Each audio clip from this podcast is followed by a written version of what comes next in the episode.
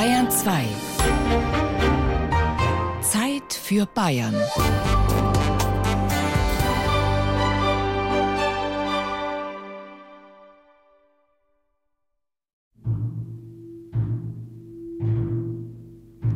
Lieber bayerisch sterben, als wie kaiserlich verderben. Das steht auf der sogenannten Gotzinger Trommel, einer Ikone der bayerischen Geschichte.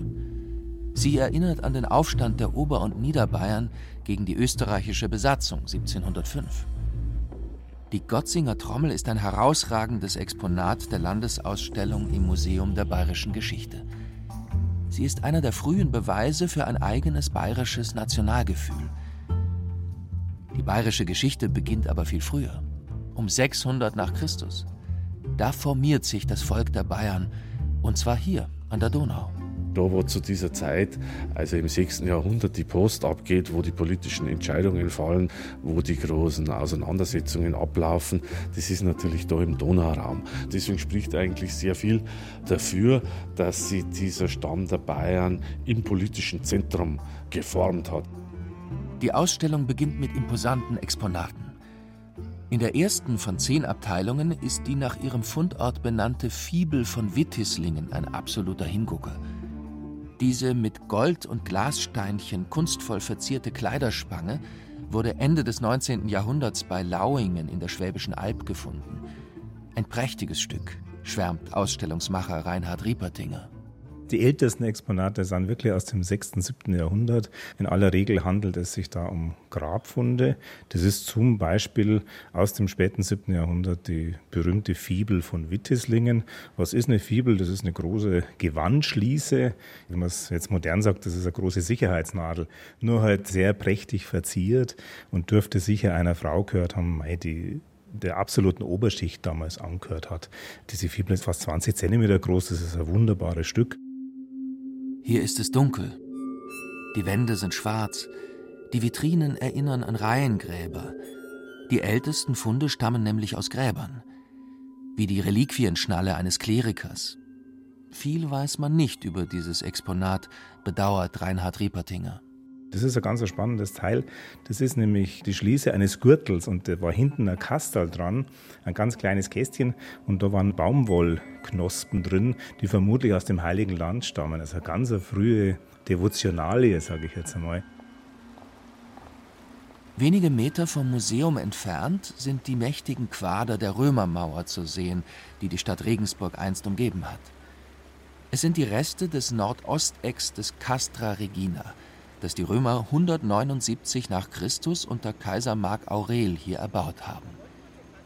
Diese Mauern waren auch ein Grund, warum Regensburg die erste bayerische Hauptstadt geworden ist, sagt Richard Leubel.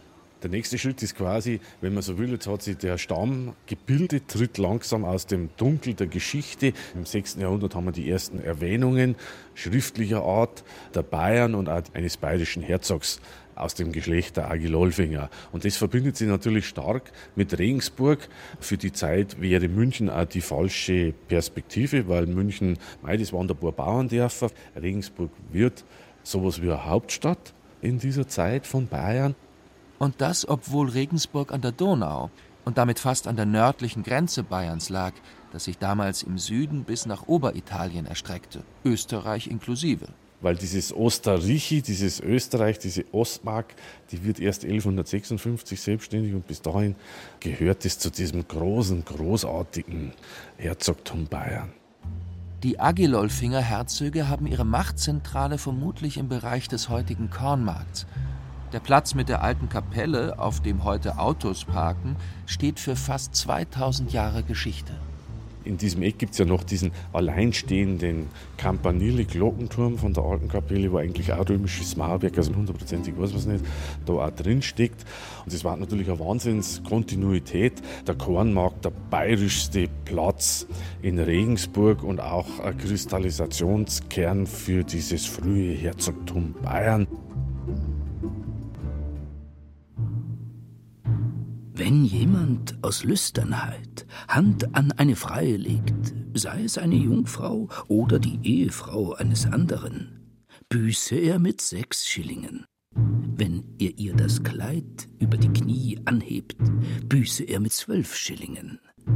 Wenn jemand eine Jungfrau gegen ihren eigenen Willen und den ihrer Verwandten entführt, büße er mit 40 Schillingen, und weitere 40 Schillinge muss er an den Fiskus bezahlen. So bestrafte man Übeltäter im frühen Bayern gemäß der Lex Baiuariorum. Es ist das erste Gesetzbuch der Bayern. Auf dem Exemplar, das in Regensburg zu sehen ist, hat ein Richter sogar seine Notizen hinterlassen. An einer Computerstation werden hier in der Ausstellung Besucher gefragt, was passierte, wenn in der damaligen Zeit jemand, genervt vom ewigen Gebell, den Hund seines Nachbarn umbrachte. So viel sei verraten. Die Strafe wäre nicht sehr hoch ausgefallen. Die Lex Biovariorum, das bayerische Stammesrecht, in einigen Handschriften ist es noch überliefert. Wir haben eine der ältesten Handschriften, die wir zeigen können. Das ist schon ein spannendes Ding, weil man da ziemlich genau sehen kann, wie es eigentlich so das gesellschaftliche Leben geregelt. Die Todesstrafe gibt es überhaupt nur in einem einzigen Fall, nämlich wenn der Herzog getötet wird. Ansonsten gibt es das nicht. Das Museum der bayerischen Geschichte steht auch deshalb in Regensburg, weil man hier sehr viel Geschichte im Original sehen kann. Allen voran den gotischen Dom und die über 310 Meter lange steinerne Brücke, einst als Weltwunder des Mittelalters gefeiert. Regensburg wurde im 11. und 12. Jahrhundert durch Handel steinreich. Was die steinerne Brücke da so auszeichnet, ist, dass die ja einen wirklichen Fluss überbrückt mit höchsten Fließgeschwindigkeiten und dass die eigentlich alles Mögliche überstanden hat und bis heute noch steht. Und diese steinerne Brücke war diese zentrale Nord-Süd-Verbindung im bayerischen Donauraum. In verschiedenen Blautönen präsentiert sich der zweite Ausstellungsraum. Blau ist die Farbe des Meeres. Wir sind in der Zeit der Kreuzzüge, aber auch des Handels. Von den internationalen Beziehungen der Bayern im 17. Jahrhundert erzählt das Firmenlogo eines Kaufmanns, das auf dem Schulterblatt eines Grönlandwals aufgemalt wurde. Es steht für die damalige Welthandelsroute nach Venedig. Man hat solche Wahlschulterblätter immer mal wieder als Malgrund verwendet. Ich glaube, es gibt weltweit noch vier oder fünf von solchen Wahlschulterblättern. Aber auch hier verlassen uns leider die Möglichkeiten. Wir können dieses Kaufmannszeichen nicht zuordnen. Wir wissen nicht, welcher Kaufmann das ist. Ansonsten sieht man hier Schiffe. Es ist eindeutig Venedig. Das kann man auch an der Kleidung sehen. Das spiegelt einfach die Handelsbeziehungen letztlich auch wieder. Regensburg war eine der Hauptstädte des Heiligen Römischen Reichs. Deshalb diente die Steinerne Brücke nicht nur dem Handel, sondern auch militärischen Zwecken. Unterstützt vom französischen König brach 1189 Kaiser Friedrich Barbarossa in Regensburg zu seinem Kreuzzug in das Heilige Land auf, den er nicht überleben sollte. Es war der dritte Kreuzzug, an dem auch der legendäre Richard Löwenherz teilgenommen hat. Steinerne Brücke, wichtige Nord-Süd-Verbindung. Da war Regensburg ein wichtiger Verkehrsknotenpunkt. Sei es, dass man hier die Donau überschritten hat, sei es, dass man hier umgestiegen ist auf die Donauschiffe und runtergefahren ist Richtung Wien, um da dann den Landweg Richtung Heiliges Land einzuschlagen. Zu dieser Zeit befreiten sich die reichen Regensburger von der Herrschaft des bayerischen Herzogs. Regensburg wird freie Reichsstadt. Der Herzog bleibt draußen vor der Tür, in Kelheim zunächst, und muss sich dann in Landshut, eine neue Hauptstadt, bauen. Von dort kommen zwei romanische Statuen aus dem frühen 13. Jahrhundert. Sie zeigen Herzog Ludwig den Kelheimer, der auf der Brücke in Kelheim ermordet worden ist, und seine Frau Ludmilla aus Bogen. Sie bringt mit dem alten Bogener Wappen die weiß-blauen Rauten mit in die Ehe, die später das bayerische Wappen prägen werden.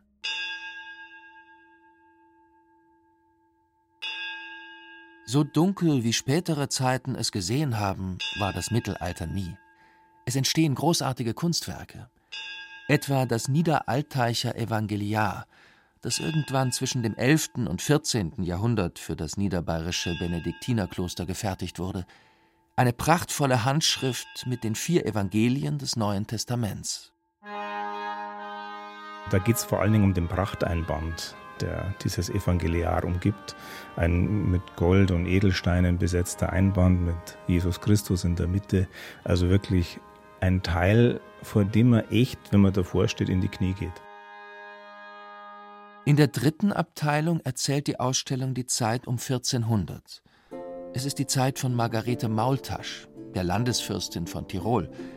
Sie hatte es im 14. Jahrhundert gewagt, sich nicht den patriarchalen Gepflogenheiten zu fügen und selbst dem Papst die Stirn geboten. Die Folge? Üble Nachrede. Über einem dicklichen Körper mit kurzen Gliedmaßen saß ein großer, unförmiger Kopf.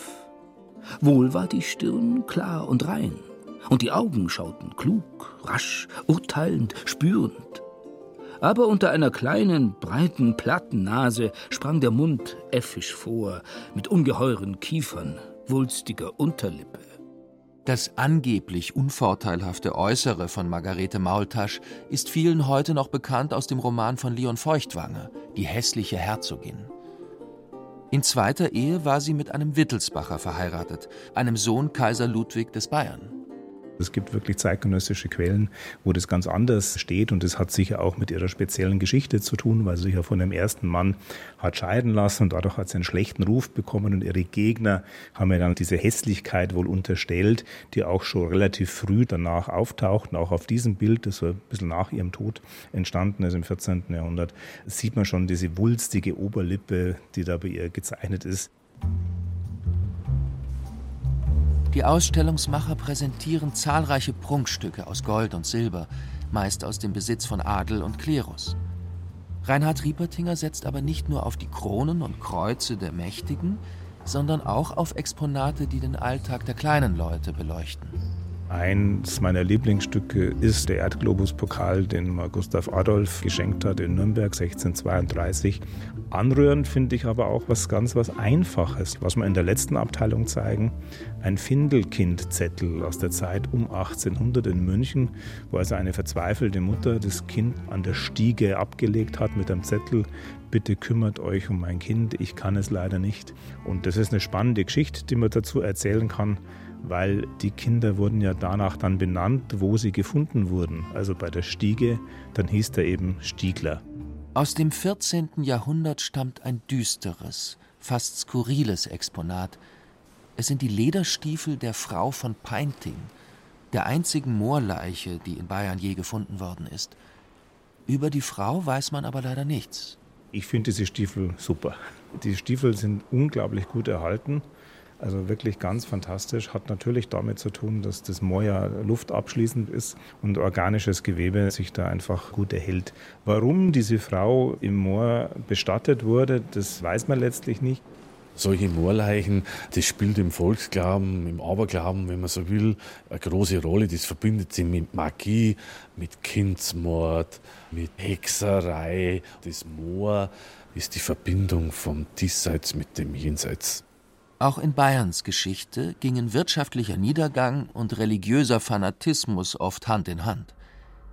In Regensburg wird das jüdische Viertel 1519 brutal zerstört, wie zuvor schon in Nürnberg.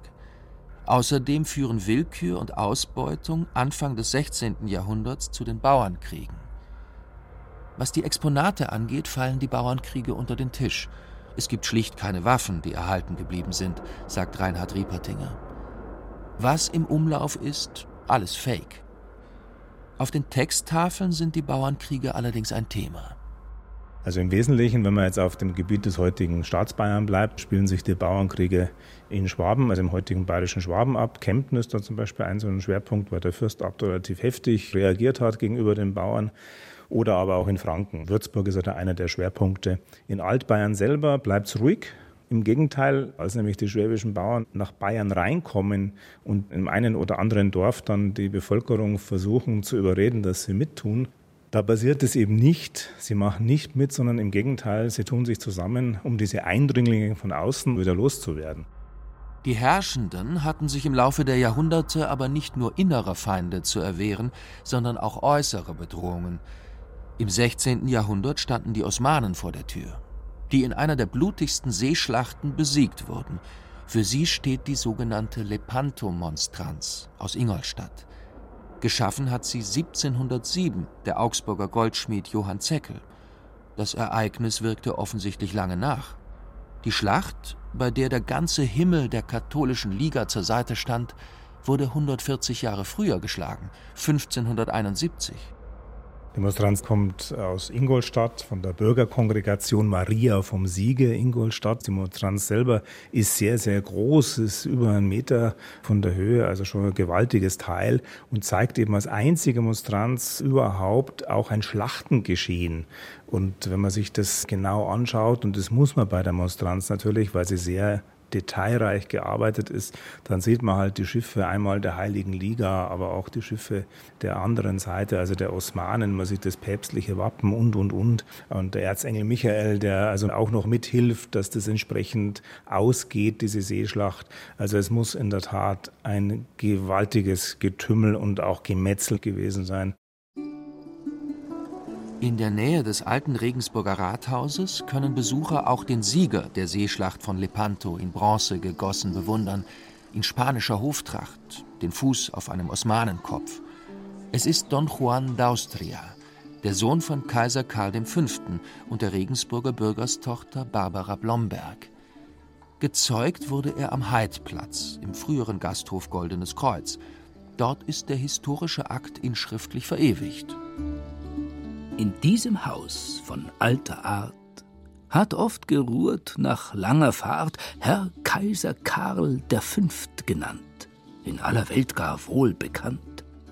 Der hat auch hie zu guter Stund geküsset einer Jungfrau Mund.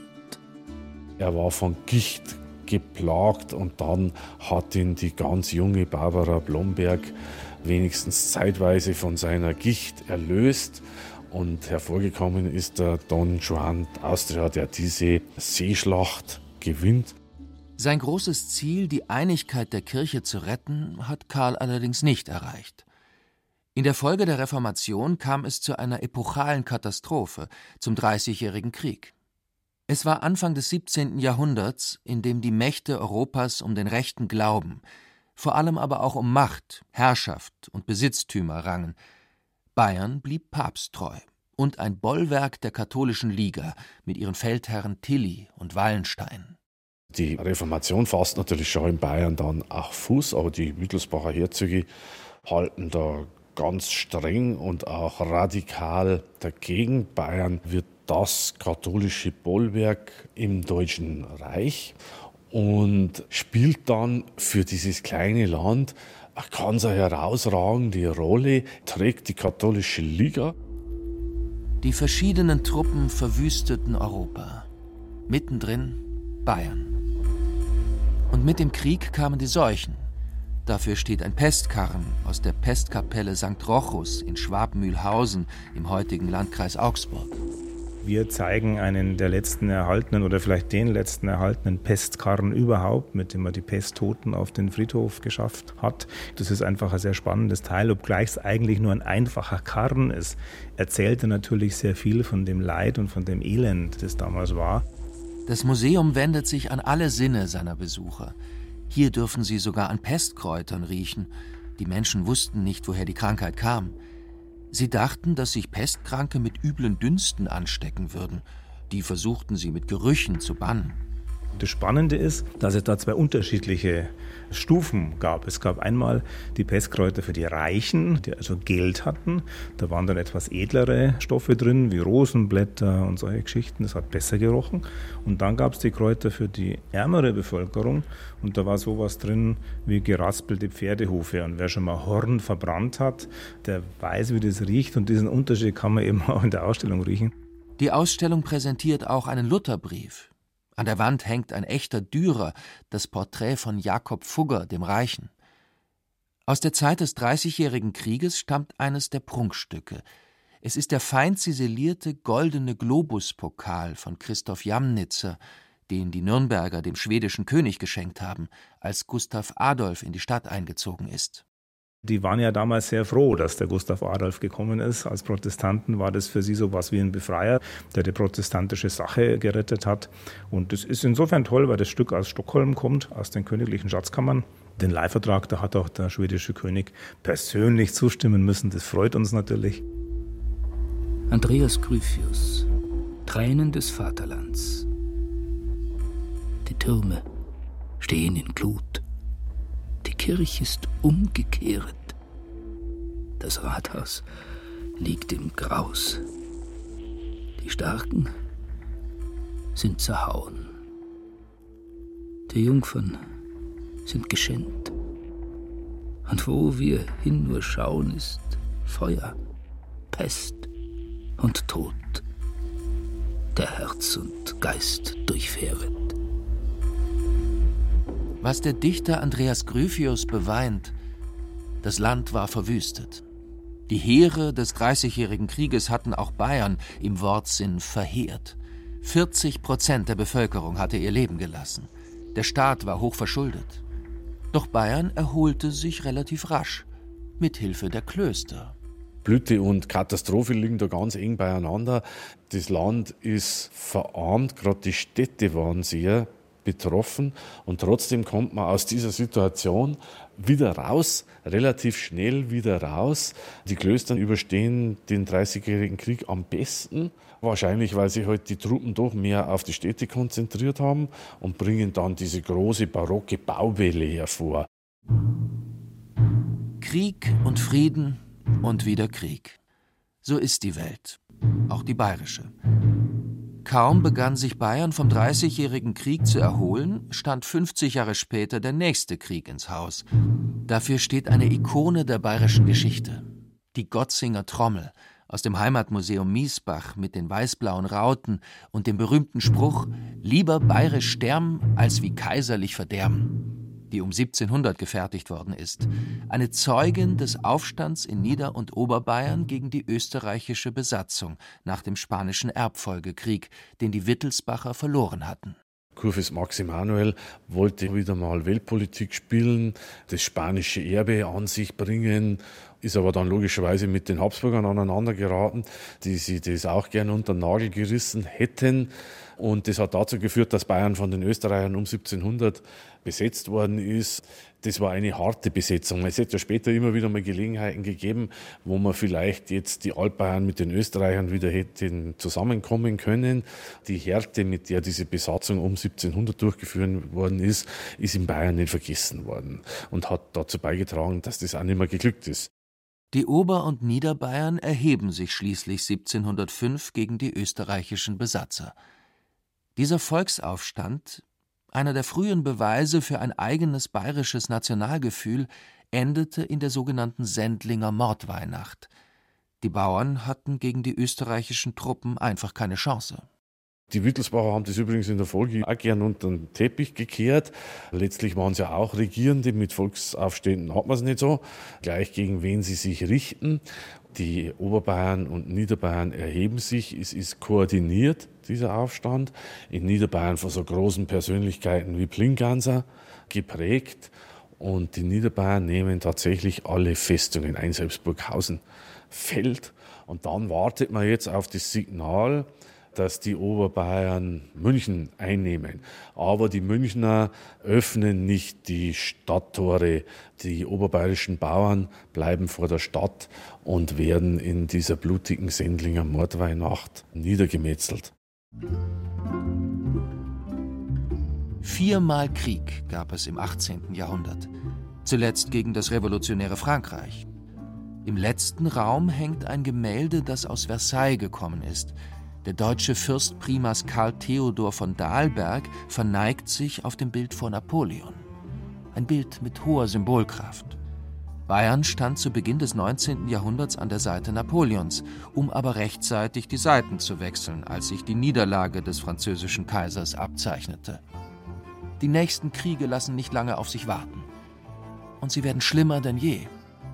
Aber das erzählt das Museum dann in seiner Dauerausstellung, die um das Jahr 1800 beginnt, mit der Entstehung des modernen Bayern.